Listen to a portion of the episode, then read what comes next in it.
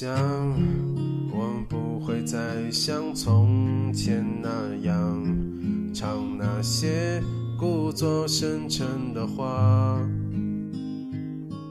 我想解释这。Hello，各位亲爱的听众朋友们，你们好，欢迎收听今天的《青春旅行的意义》，我是主播小雨。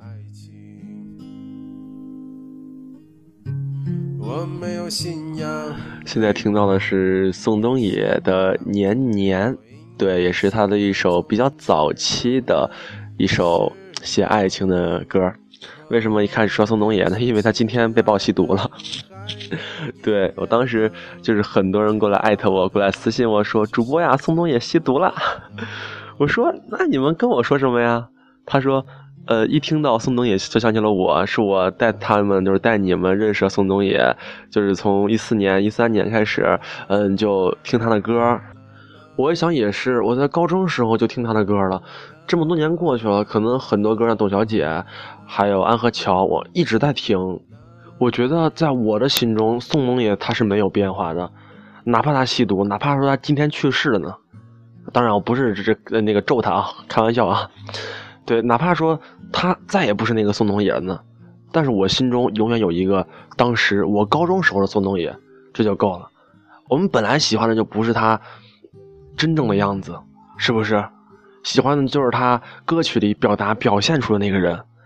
所以说，何必又强求别人去做什么呢？谁还没犯过点错误呢？哎，知错能改就是好孩子。春天了，又夏天了，过去，积攒的生活够不够多？当然了，今天说的主题跟这个完全没有关系，就是仅仅是对这个事件来做出一个我的看法。哎，那么今天说什么呢？抛去之前说了那么多期的这个旅行的故事啊，先把那个厦门放一放，先不说厦门了，来回归一下我们节目的本真，对，谈谈生活，谈谈我们现实中生活遇到的这些事情。工作、生活，这些都就是在听节目的各位朋友，有新朋友，有老朋友，很多朋友就从我高中开始听，听到我现在大学快毕业了，那么可谓是看着我长大的，对。但是真的是成长的烦恼，每一个阶段都有每个阶段的一些问题。你像我最近啊也是很愁啊，因为我是一个文科生嘛，然后又是一个学经济专业的一个文科生，导致的问题就是呢，这个考研并没有太大的出路。对，尤其是对我这种学习不太好的人来说，完全考研是不太可能了，因为我的英语实在太差了。所以呢，就要工作嘛。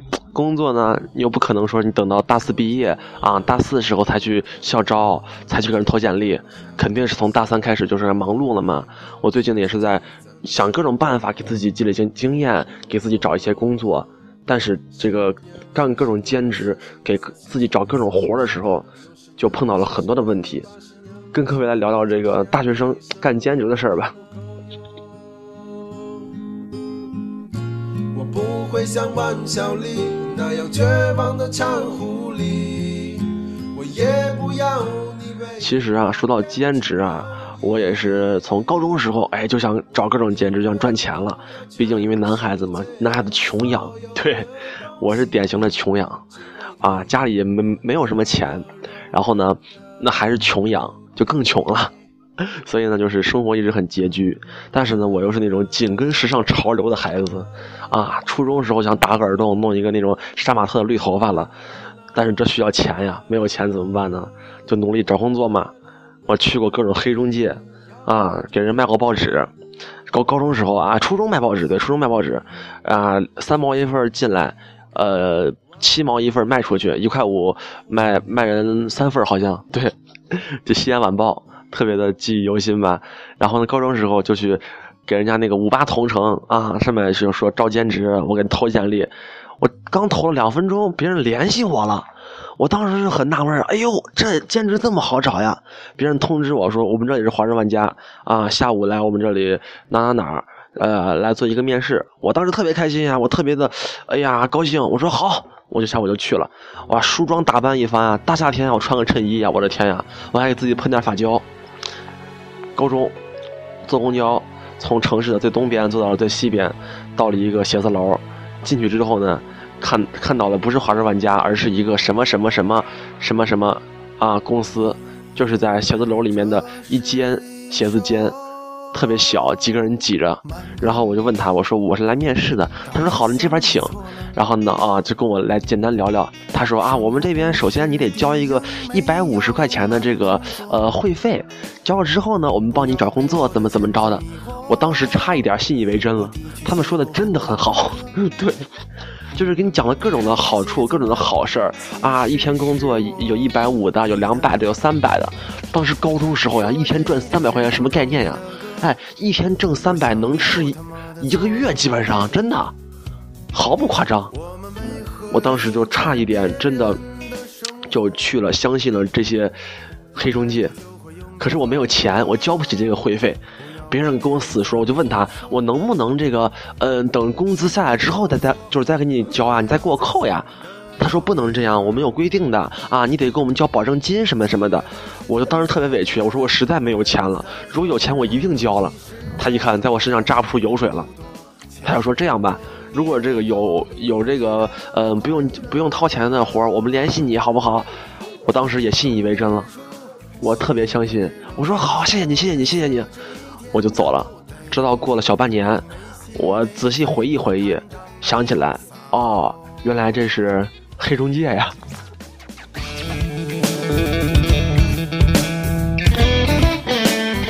真的，当时真天真真傻。然后高中时候我也没有成功的兼到一个职，对，确实这个高中生啊，还是以这个学习为重啊，还是这个每天多学习，多看看书啊，给自己积累点经验，积累点知识就行了，没必要出去挣钱，真的，有啥不够花的嘛？开心就好，其实。但是大学不一样呀，大学我在大一的时候吧，我也觉得我自己有网红啊，被很多人吹我呀，哎呦主播，哎呦粉丝多，把我吹上了一个高度。我觉得我自己这么厉害了，我干嘛去干那些兼职啊？我干嘛去给人家发传单啊？我干嘛去给人家超市促销啊？我肯定不去嘛！我自己是有身份的人，对吧？我自己也从来没有干过这些工作。但是到大三，我有点着急了，我想，哎。这到底我以后干什么呀？你说我一文科生是吧？给人家搞这个技术，人家又不要我，我也不会。那去销售，凭一个嘴吃饭，我觉得我脸皮没没那么厚，我自己还有一点这个呃小自尊，还把自己放不下那个高度。你说我又是不好意思，又想挣钱啊，又想以后有一个好发展，你说怎么办呢？真的就积极尝试各种各样的这个工作。那么也是遇到了一些比较好玩、比较奇怪的事情。谁能无过？就当自己还年轻，还有机会犯错。就算橡皮擦不掉油笔写下的。哎呀，现在放这首歌啊，就是叫这个非正常励志歌，还挺好听的。还听，就是听的人感觉还蛮开心的。各位如果在不开心的时候，或者在失去斗志的时候，可以听一听，感觉还是不错的。其实说到这个大学生工作呢，很多人都认为啊，我们大学生嘛，啊天之骄子，啊生活在象牙塔里面，我们就不该去做那些什么超市，呃促销、餐厅服务生，啊发传单这种低劣的工作，这种没有技术含量的工作，啊这个我们就应该去让自己高傲起来，让自己去做那些别人做不了的事儿。但是我想问一下。真正的我们大学生，现在大部分的这个文科生们啊，那个大学真正学到了什么？真正的你能做什么工作？我真的很想知道。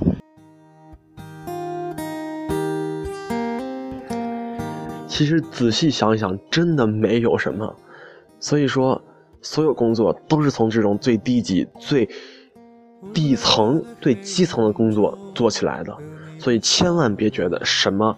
工作对你没有这个帮助，就像我啊，我前两天就是在十一之前吧，在学校对面新开个超市啊，永辉。然后呢，我觉得哎，大超市嘛，肯定有工作吧。果不其然的，这个呃，朋友圈就有人发来这个兼职消息了，哎，说一天八十块钱促销卖什么的，卖纸，某品牌的这个卫生纸。我说哟，卖卫生纸啊，这不好卖吧？但是我秉着这个什么工作都试试的原则嘛啊，但是八十块钱我就不当钱了，我觉得还就当玩玩呗，赚个伙食费。然后我我就去试了试，结果呢，我第一次干这个超市促销的工作，超市第一天开业，所有促销啊。就是有有卖纸的，卖卫生巾的，还有卖这个洗发水的、护发素的，卖卖剃须刀的，什么都有啊！这些日用品的这个促销们就站在这个超市的路两边啊，超市进啊进门之后，这个分列两侧，感觉就是这个洗脚城的小妹们一样，大爷来玩的感觉。一群人，哎呀，争先恐后的，一个挤一个人前面。我旁边那人还觉得我挤他了，骂我，一上午骂了我七八回，让我走远一些。我真的就好尴尬呀，尴尬癌都要犯了。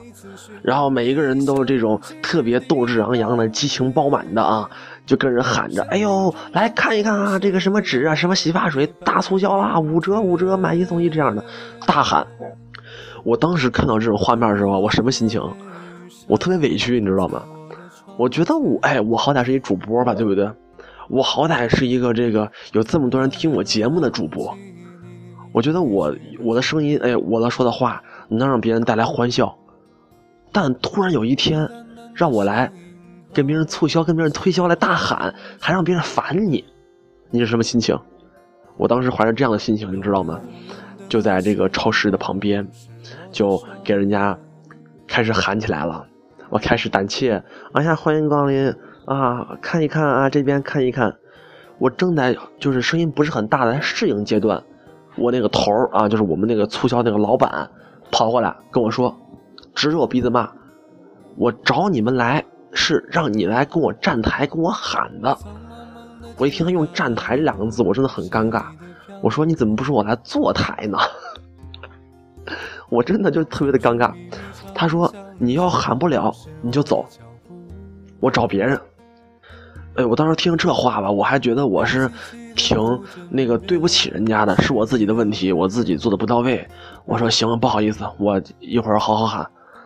于是呢，我也是放开了胆子，开始大喊啊，跟旁边那些大妈们、那大妈促销们挤着啊，一起来这个喊促销，喊着喊着也喊开心了，确实是脸不要了之后，怎么着都快乐。你将已经踏上但是各位，如果有这个做促销的兼职经历的话，你会感觉到，真的确实是这个促销时间过得太慢了，又要站着，还得喊着，来一个人你给人一个人推着，尤其是我卖那个纸吧，还挺贵，还不好卖，还是一个中端品牌，旁边摆了一个那种低端品牌，就是抽纸，十包抽纸，两百抽十包的抽纸，他卖十块钱。我卖的是面巾纸，三十六小袋十块钱。你考虑一下，如果是你，你买哪个？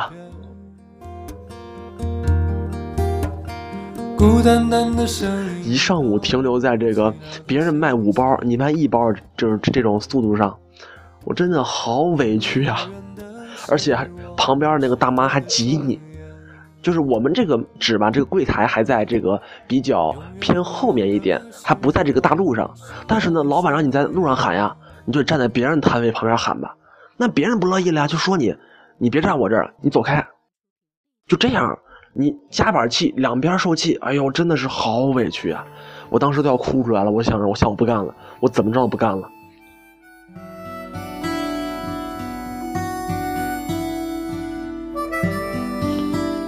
我是第一次真的感觉到，有时候，你不管你再努力，不管你是再啊有能力，但是你真的很无助。第一次真的是第一次承认了，确实是，啊，我碰到很多事情确实是束手无策。但是中午去吃完饭，我也觉得还行，我能坚持再干干。到下午了，哎呀，我那老板站我旁边了，我在那旁边就给人兼职，然后在旁边给人吆喝。老板在嘛，我肯定更努力、更卖力嘛，什么都使出来，什么江南皮革厂黄鹤，什么逃跑了这玩意儿我都喊出来了。我觉得是我是用尽了浑身解数，业绩也比上午好很多了，卖的也不错。哎，这老板呢，也不知道为什么，老板就觉得你就应该的，我给你八十块钱，你一天你就得给我干出两百块钱的样子。哎呦，我也就不说人家了，毕竟人家给我钱嘛，对不对？有钱就是爷，OK，我给你干活。但是呢，这老板呢也不知道怎么优越感爆棚了，非得找个理由给你来个下马威，让你觉得他很厉害。他突然把我们几个叫住，跟我们说：“你们工服呢？”其实工服就是就是一破围裙啊，带一围裙。我说啊，底下那几个促销他们没有衣服，他们在超市里面，然后我把衣服给他们了。老板说，直接来一句，说你们要是觉得穿衣服丢人的话，你们现在就走，别来了。啊，你想想，我们这几个兼职真的就是都是我的朋友们啊，哪一个在学校不是独当一面的人物？哪一个不是说是，哎，随便吆喝一声，底下手底小弟一群群的，是不是？当然有点夸张啊，不过就是都是很优秀的人。但是碰到一个这种中年妇女对你这样说话的时候，再委屈都要忍着，再委屈你也不能去骂人家，再委屈你也不能去撂挑子不干了。这个时候，你的责任感就体现出来了。我们也是没有说话，忍着。第二天也是没有去了，但是我们还是给他找了这个，呃，替我们去的人来替我们把工作做完。很多人问主播呀，你就说这么惨了，你说这个干这种兼职有什么意义呢？其实，在我看来呢，我从上午不敢去喊，到后来放下一切，把自己的姿态放得很低。我去喊出来这几声，啊，卖帮别人卖出去的纸，我觉得就是我的进步，就是我的成长。我之前把自己捧到天上去，我觉得自己是很厉害，天之骄子。我觉得自己就是应该去拿着几万块钱的月薪，去干人家那个四五十块的活儿啊。但是现在我能够把自己从那个高度上拉下来，让自己一下从二十层变到负一层，再一点一点往上爬。这个心态的变化其实是最宝贵的，真的是，当你在学校有一定成就的时候，你会觉得，哎呀，我就是那个厉害的人。但是当你到社会上，你会发现，你真的什么也不是。别人不管你在学校里多厉害，你到社会上，你就是一个小弟，你就是一个一文钱都不值的一个新人实习生。别人用你不但不给你钱，你还得给别人给端茶送水，就是这个道理。所以说，在这个时候呢，我们应该去做到，让自己去把自己主动的放低，主动的去以一个低姿态去向别人请教、别人学习，而不是等别人过来把你踩下去。再见了，兰州。其实我觉得这一点啊，也是很多工作都能学到的一个事情，都能学到一个道理。但是我这次呢，我还是觉得，干了这么惨的工作。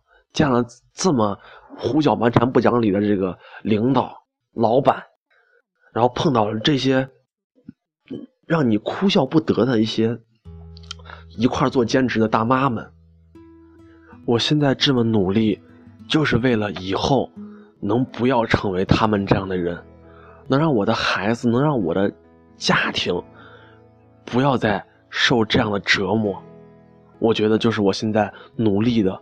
唯一方向，唯一的目标，很简单，就是只有你见过这种最不堪入目的事情，你才有去努力的动力，才有努力去摆脱他们，真的是这样。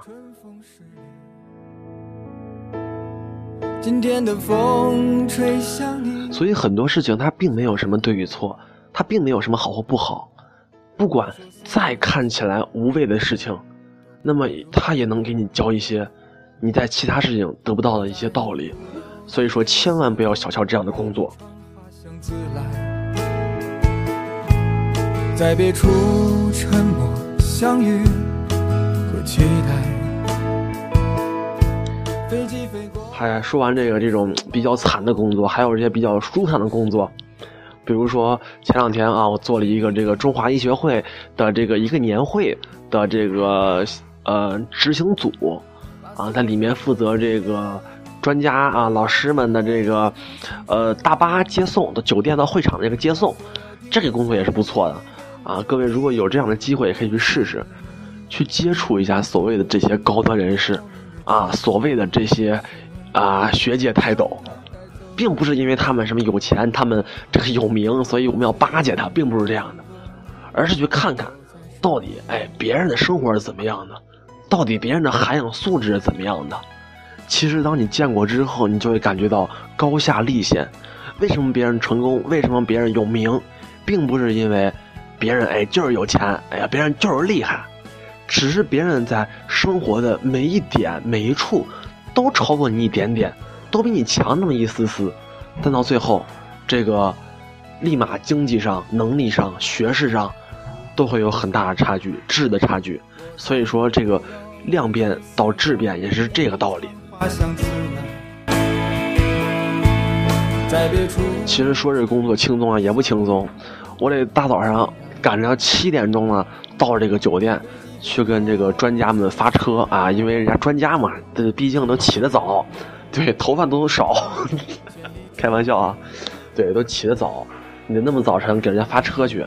我学校在西安郊区啊，长安县啊，长安区啊，那么远啊，到这个西安市区的酒店，早晨我第一次六点六点钟起床吧。到学校门口六点二十，我时间算的刚好，我觉得七点能到。我到学校门口等车，我等了二十分钟，车还不来。我仔细一看站牌，我，别人首班车七点发车。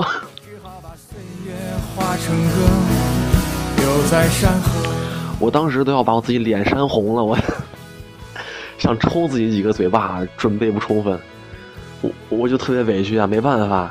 打了个车，哎，花了一个小半天的工资，就到了那边。虽然最后也没迟到，刚刚刚踩点赶上，这也是真的有惊无险。所以为什么很多人觉得这个大学生不靠谱呢？真的是因为经历太少了。所以很多时候呢，你想不周全，想不周到，你考虑不到那么充分呢，只是一个小错误，但导致的结果却是很大的一个不一样，很大的缺失，甚至难以弥补。所以说呢，以后要多干一点这个不一样的工作，让自己多积累点经验，让自己每一次呢都变成不一样的自己，确实是一次一次蜕变，那么你终究会成功的。所以千万不要去瞧不起什么工作，千万不要觉得什么工作很丢人我不干，啊，这工作这个赚钱少我不干，这工作太辛苦了我不干。那么你不干，别人干了，最后成功的是别人，那么你呢，还等什么呢？所以说千万不要每天都觉得。我努力了呀，为什么没有成功呢？那只说明你努力的还不够，真的是这样。